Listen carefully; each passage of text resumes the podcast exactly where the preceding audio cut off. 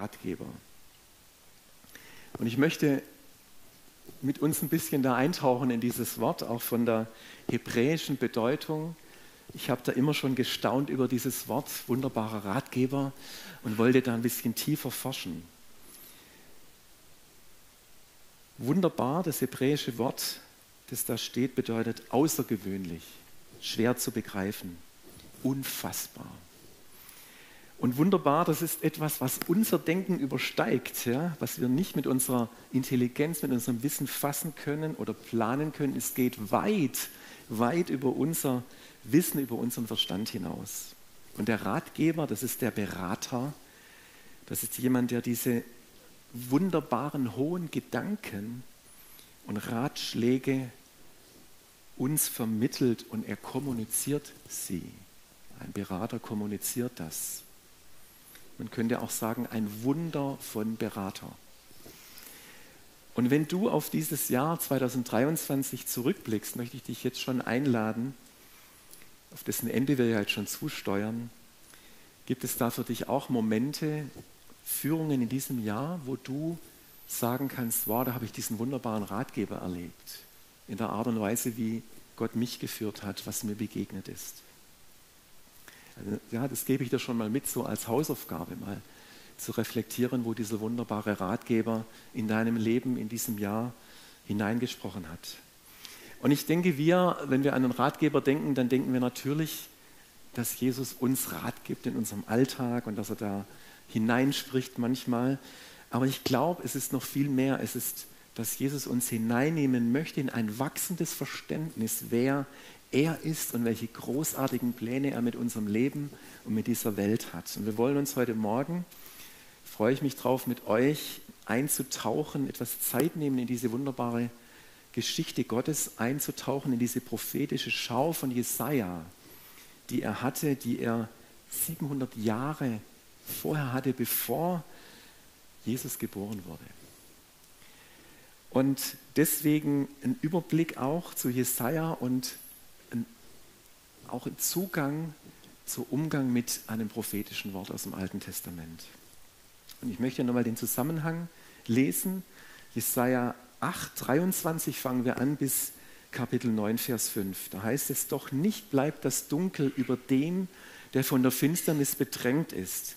Wie die frühere Zeit im Land Sebulon und im Land Naphtali Schmach gebracht hat, so bringt die spätere den Weg am Meer das Land jenseits des Jordan und den Kreis der Nationen zu ehren. Das Volk, das im Dunkel lebt, sieht ein großes Licht. Die im Land der Finsternis wohnen, Licht leuchtet über ihnen. Du vermehrst den Jubel, du machst die Freude groß. Sie freuen sich vor dir, wie man sich freut in der Ernte, wie man jauchzt beim Verteilen der Beute. Denn das Joch ihrer Last, den Stab auf ihrer Schulter, den Stock ihres Treibers zerbrichst du wie am Tag Midians. Und jetzt kommt das uns vertraute Wort, denn ein Kind ist uns geboren, ein Sohn ist uns gegeben und die Herrschaft ruht auf seiner Schulter und man nennt seinen Namen wunderbarer Ratgeber, starker Gott, Vater der Ewigkeit, Fürst des Friedens. Die anderen Attribute kriegen wir dann in den nächsten Wochen. Groß ist die Herrschaft und der Friede wird kein Ende haben auf dem Thron Davids und über seinem Königreich es zu festigen und zu stützen durch Recht und Gerechtigkeit von nun an bis in Ewigkeit. Der Eifer des Herrn der Heerscharen wird dies tun. Wie können wir solche Worte aus dem Alten Testament heute für uns verstehen? Wie können wir sie zeitlich einordnen? Und was gilt da jetzt für uns und was kommt in der Zukunft? Und um da uns einen Zugang zu geben, möchte ich euch so ein bisschen mit in ein Bild reinnehmen. Ich liebe es auf der A7 von Ulm. Wisst ihr warum? Also Richtung Skifahren oder wenn man in den Sommerurlaub geht, ja, und die Alpen näher kommen und irgendwann, ich weiß nicht ganz genau, so Richtung Raststätte Allgäuer Tor, da kommen dann so die Berge raus, ja. Ich sehe, dass ihr das auch genießt. Ich, ich flippe da fast aus, wenn ich da auf dieser Höhe bin. Wow, jetzt kommen die Berge. Wow, das ist total stark. Und das Spannende ist, das sind ja dann die Allgäuer Alpen, die man dann sieht. Das ist ja nur ein Teil von den Alpen. Ja, wir sehen also nur die vorderste Kette dieser Alpen und man müsste dann schon mal auf den Gründen oder das Nebelhorn oder was weiß ich hochgehen, um dann weiter zu sehen und dann nach Österreich in die Tiroler Alpen reinzusehen. Und wenn du dann irgendwo auf den Berggipfel in den Tiroler Alpen gehst, dann kann es sein, dass du nach Südtirol in die Dolomiten schauen kannst, um wieder die nächste Bergkette zu sehen. Und das Spannende ist, und das behaltet mal dieses Bild im Kopf, wenn wir mal mit diesem prophetischen Wort umgehen, das wir jetzt gelesen haben, dann denkt mal an diese drei Bergketten und dass jetzt, ich nenne das mal drei prophetische Zeitzonen, das sind, du darfst mal die nächste Folie und ihr seht jetzt mal das Bild unten, das ist, wenn jetzt ein Jesaja eigentlich schon die dritte, also die erste, die zweite und die dritte Bergkette auf einmal sieht, was wir nicht können.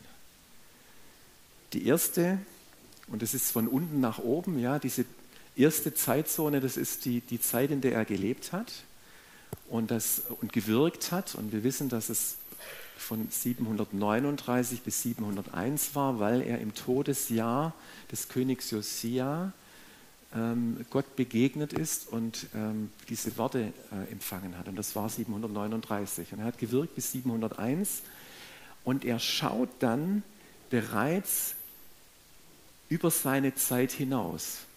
Also es gibt ja Geschehnisse, wir müssen uns vorstellen, der Jesaja hat vier Könige in Juda erlebt. Den Usia, von dem ich gerade gesprochen habe, dann kam der Jotham, dann kam, kam der Ahas und dann der Hiskia. Und der Hiskia, der war bis etwa 697 vor Christus König. Und Jesaja hat alle diese Könige miterlebt, waren Zeitzeuge. Und die Situation war damals ähnlich wie heute für Israel, nicht einfach. Da war ein Riesenvolk, die Assyrer. Es war das mächtigste Volk, das damals gelebt hat. Ninive war die Hauptstadt, das kennen wir vom Jona. Und es waren vier gigantische Supermächte, die da gewirkt haben. Assyrien, Ägypten, Aram und Babylon. Und dann wissen wir ja vielleicht für die Geschichtskundigen, dass dann äh, die Babylonier die Assyrer dann abgelöst haben als Weltmacht und später die Perser die Babylonier. Und Jesaja hat bereits den König Kyros erwähnt, der 539 gelebt hat. Der hat also schon 200 Jahre vorausgesehen. Da wird mal ein König kommen, der äh, dafür sorgt, dass auch das Volk Israel wieder zurück nach, nach Jerusalem äh, gehen kann. Also wir sind immer noch in der ersten Bergkette. Ja? Aber bereits die erste Bergkette geht sozusagen über Jesajas Leben hinaus. Und die Theologiewissenschaft, die historisch-kritische äh, Methode, behauptet natürlich, es kann eigentlich nicht sein, dass ein Mensch über so eine Lebzeit raussehen kann. Deswegen sprechen die auch von drei Jesajas, dem Jesaja, dem Deutero-Jesaja und dem Trito-Jesaja. Ich glaube, es gibt einen Jesaja. Es kann schon sein, dass mehrere Autoren ähm, dafür gesorgt haben, dass dieses Buch entsteht. Aber wir dürfen glauben, dass Jesaja über seine Zeit hinaus blicken durfte, ja, in die zweite, diese dritte Bergkette hinein. Und wenn wir jetzt auf Jesaja 9, 1 bis 5 blicken, dann sehen wir mal zumindest auf die zweite Bergkette. Nämlich, Jesaja sieht im Geist ein Kind, das geboren wird. Das ist doch der Hammer. Einen Sohn, der uns gegeben wird, eine Vorausschau auf Weihnachten, auf das Kind in der Krippe. Und wisst ihr, was ich auch klasse finde, wenn man Bibel liest, dass man manchmal im Neuen Testament erfährt, welches Wort sich zu welcher Zeit erfüllt hat. Ein Beispiel, Matthäus 4, 12 bis 17. Da heißt es, allerdings blieb Jesus nicht in Nazareth, sondern wohnte da in Kapharnaum, einer Stadt am See im Gebiet von Sebulon und Naphtali, so erfüllte sich, was durch den Propheten Jesaja vorausgesagt worden war, das Land Sebulon, das Land Naphtali, das Gebiet gegen den See hin, die Gegend jenseits des Jordans, das Galiläa der heidnischen Völker, das Volk, das in der Finsternis lebt, sieht ein großes Licht. Und über denen, die im Todesschatten wohnen, ist, ist ein helles Licht aufgegangen von da an begann Jesus zu verkünden, kehrt um, denn das Himmelreich ist nahe. Das, zweite, das ist die zweite Bergkette. Das ist nicht der Hammer. Wie sich das erfüllt und wie das Neue Testament und die Schreiber der Evangelien sagen, jetzt erfüllt sich das, was Jesaja 700 Jahre vorher geschrieben hat. Ich flippe fast aus, wenn ich an den Jesaja denke. Jesaja 53, da kommt dieser Gottesknecht, da kommt diese Kreuzigungsszene. Hat er alles gesehen. Und er hat gesehen, also man kann eigentlich sagen, Jesaja ist ein komplettes Evangelium im Alten Testament. Es ist eigentlich ein Buch, das die Heilsgeschichte im Alten Testament zusammenfasst und ausbreitet. Und was der Hammer ist, jetzt kommt noch eine dritte Ebene, und zwar, das ist die Ebene, die sogar nach uns stattfindet. Ja? Also die zweite Ebene ist von Jesus bis zum 3. Dezember 2023 und vom 3. Dezember 2023 bis ans Ende der Zeit, das ist die dritte Bergkette und die sieht er auch. Nämlich, ich glaube, in unserem Bibeltext, wenn wir hören von groß ist die Herrschaft, der Friede wird kein Ende haben auf dem Thron David,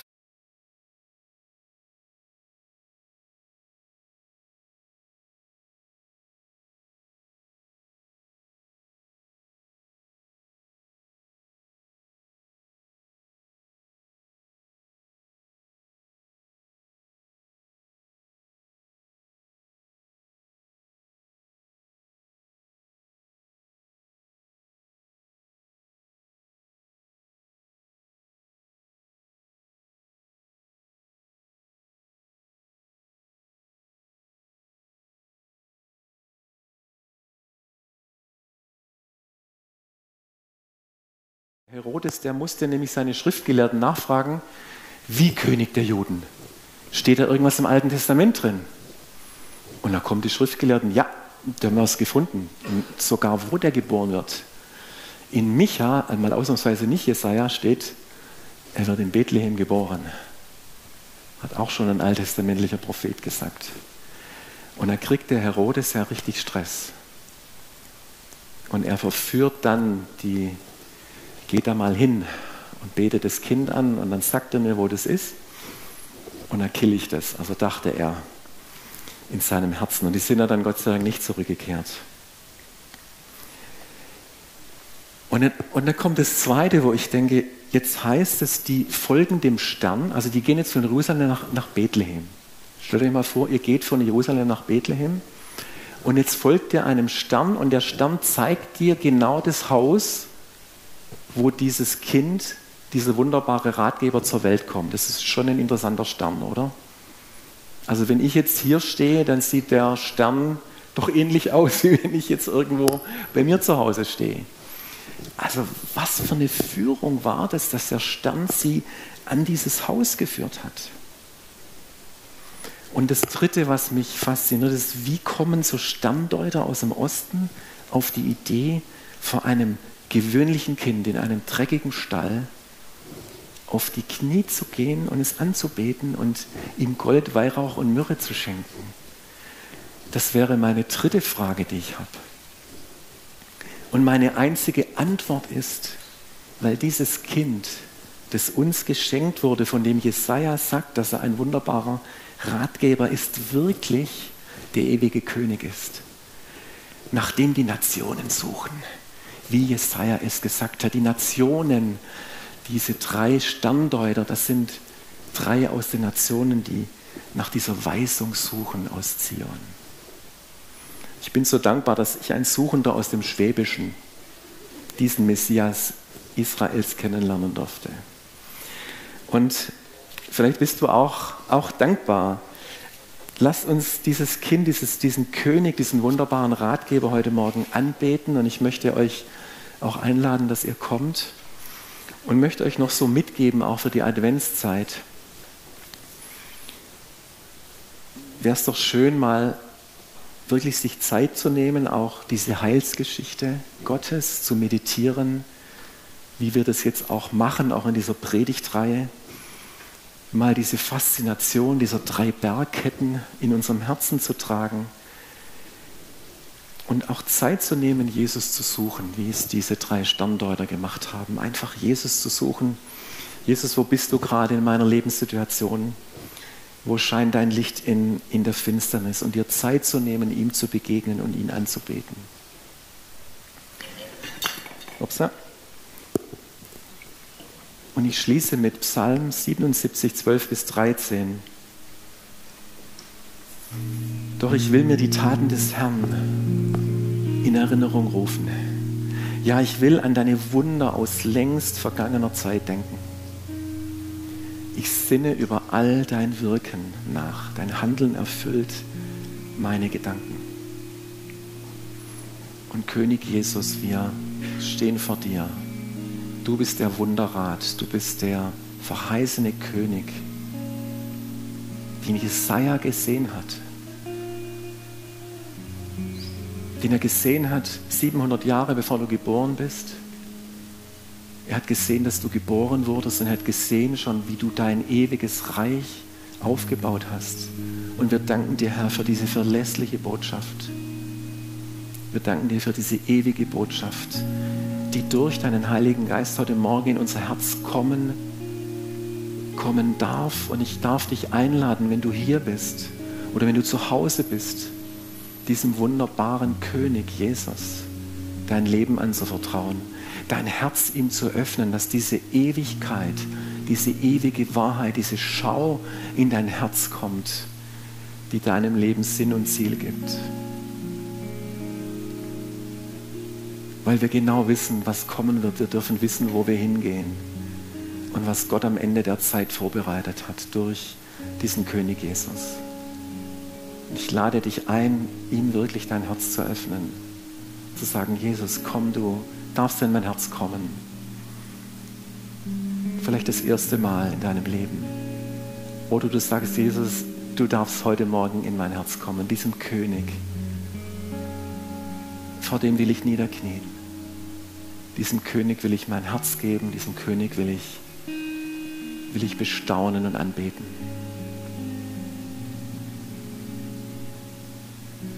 Jesus, wir danken dir auch für deinen Wunderrat in diesem Jahr, für unser persönliches Leben, für uns als Gemeinde, wo du Wunderrat gewesen bist und wo du es heute bist und auch im nächsten Jahr sein wirst.